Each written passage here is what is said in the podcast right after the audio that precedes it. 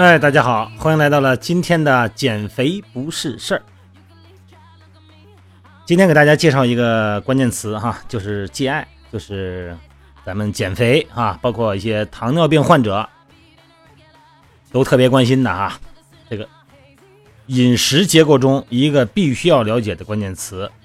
也是咱们微信平台呀、各种信息平台上都强调的，就是那个升糖指数。J I 啊，不少人呢，在这个按照这个低升糖指数，就是低 J I 饮食原则啊，一直按这个原则来坚持。因为现在咱们减肥也好，包括身体这些健康指数的控制也好，哈，都按这个低升糖指数的饮食走，按这个路子走，因为它是一个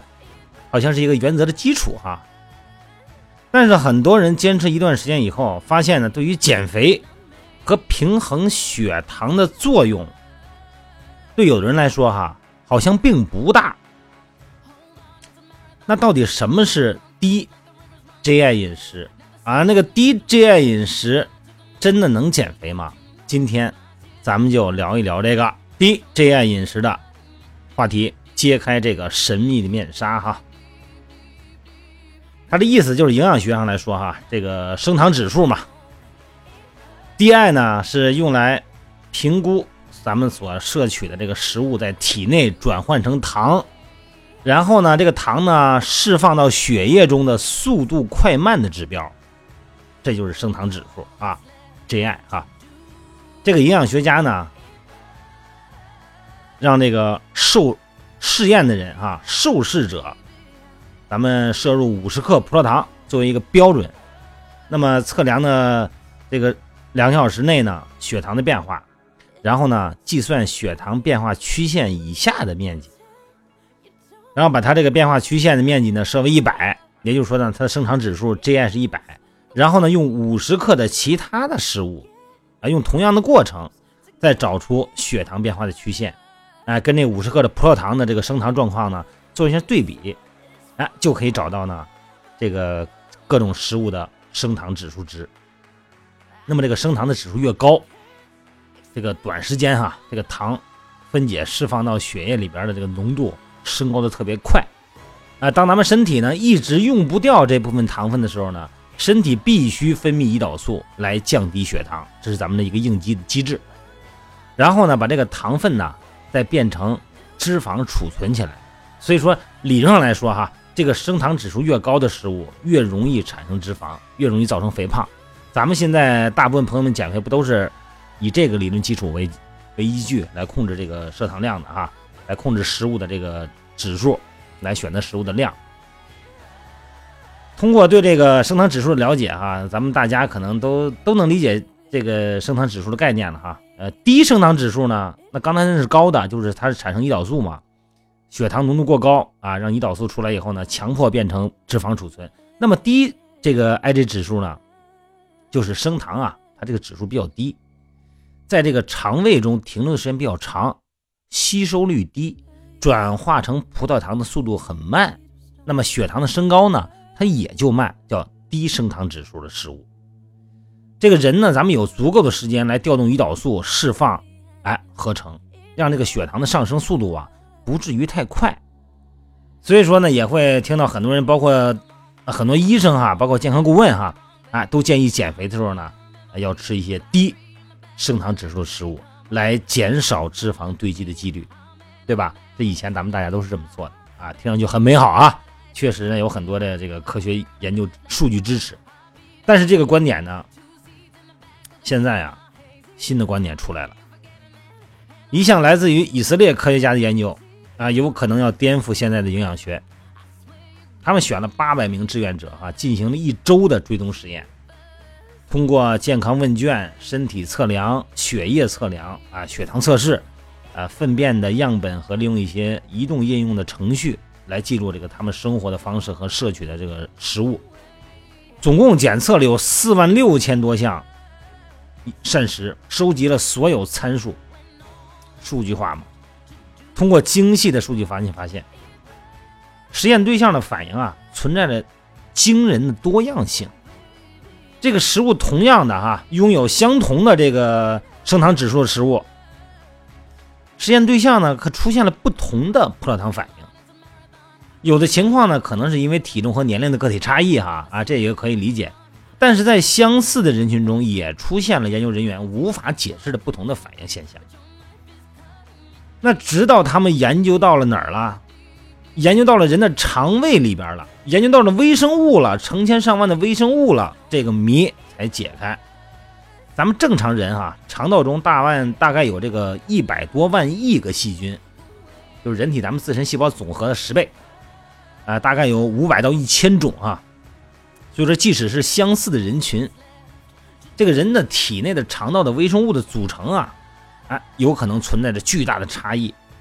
平均相似度还不到百分之二十呢，所以说研究人员就发现呢，这个志愿者肠道中维生素情况的高波动性，就决定了食物被降解的速度以及葡萄糖在血液中的比例。和哪种碳水化合物相比，这是一种更重要的影响因素。你比方说，这个有的人哈，在吃土豆以后，哎，它不会导致血糖的暴增，但是对于微生物菌群有差异的人来说呢？就算你吃一个土豆，也会导致血糖升高。那这个肠道微生物的生存呢，依靠食物中的膳食纤维素。所以说未来呢，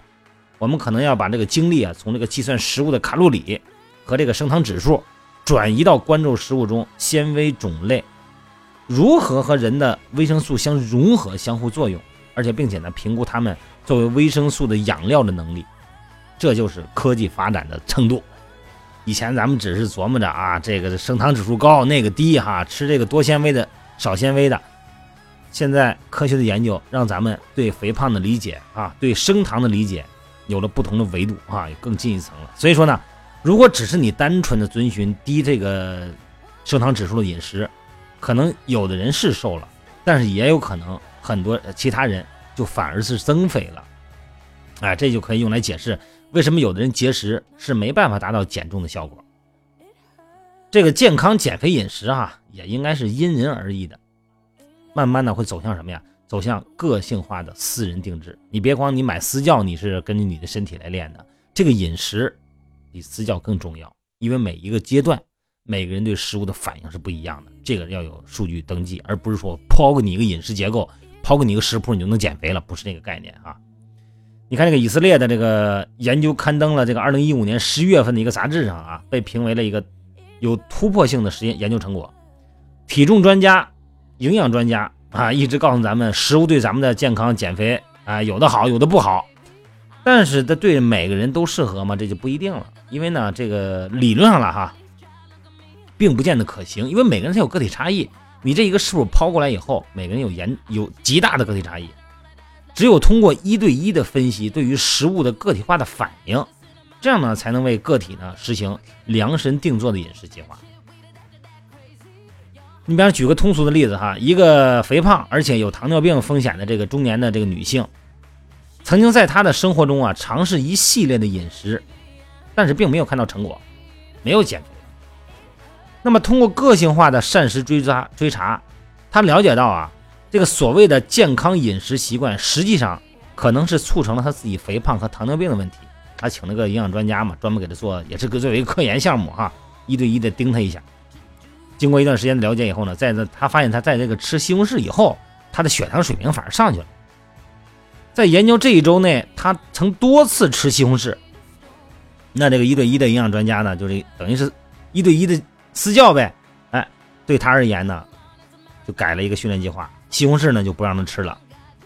但是你比方说黑巧克力、土豆什么的，哎，很多人觉得这个不健康哈，容易容易胖的这个，哎，但事实上呢，有可能可以被纳入他的健康饮食的范围。那么在这个报告完成之前呢，没有人有办法为他提供这样的一个个体化的建议，就是因为有了这个私人定制的这个健康顾问，所以说呢，有很大程度上影响了他的这个前期糖尿病的这个进展，而且很好的控制了他的。这个体重，所以说呀，这个科学人员的研究成果呢，在转化为实际生产力的时候，哈，这这这首先得需要一个大的数据数据的收集，哈。这个数据收集是怎么收集的呀？还是得通过自己获得的。所以说，我说这个减肥也好，增肌也好，哈，包括你运动也好，要有一个平时数据的积累，这就需要一个什么叫减肥手账。这个减肥手账呢，我现在是以前不是也做过一次吧？不过那个做的呢，那个就好像那个太厚，不方便携带。然后有很多东西呢，我现在又我现在又更新了，我把很大量的数据呢，大量的一些那个更实用性啊，更贴切你的主观感受的这些东西呢，又更新了一下。这个我叫这减肥手账哈，这个更方便携带，然后打开也方便，书写也方便。我这个年前实在是没时间了，我年后呢，我把它印出来。当然了，这个是希望给大家提供一个方便嘛哈，希望大家能够踊跃购买啊。所以说，这个科学呀，研究成果，它一定是从咱们建立个性化的饮食结构和训练结构这个概念入手的啊，千万不能随波逐流，说别人吃什么减肥，咱就跟着吃。你给我发个训练计划吧，发个这个饮食方案吧，啊，发过去以后就照着做。特别是哈，咱们的这个，就作为这个营养师也好，或者教练也好哈，应该从咱们的这个客户的实际情况出发。啊，每个人对不同食物有不同的升糖反应，啊，要通过一段时间的膳食调查得出的反馈，再进行个性化的这个健康饮食的规划和训练的规划，这样的话呢，才能在咱们这个减肥也好、增肌也好哈，或者说这个健康也好，少走弯路，好吧？今天给大家聊到这儿哈，哎呀，年快到快到过年了，真的比较忙，希望年后我把这个减肥手账做出来，给大家提供更多的方便，更多的参考记录啊。好，今天各位就到这儿了啊。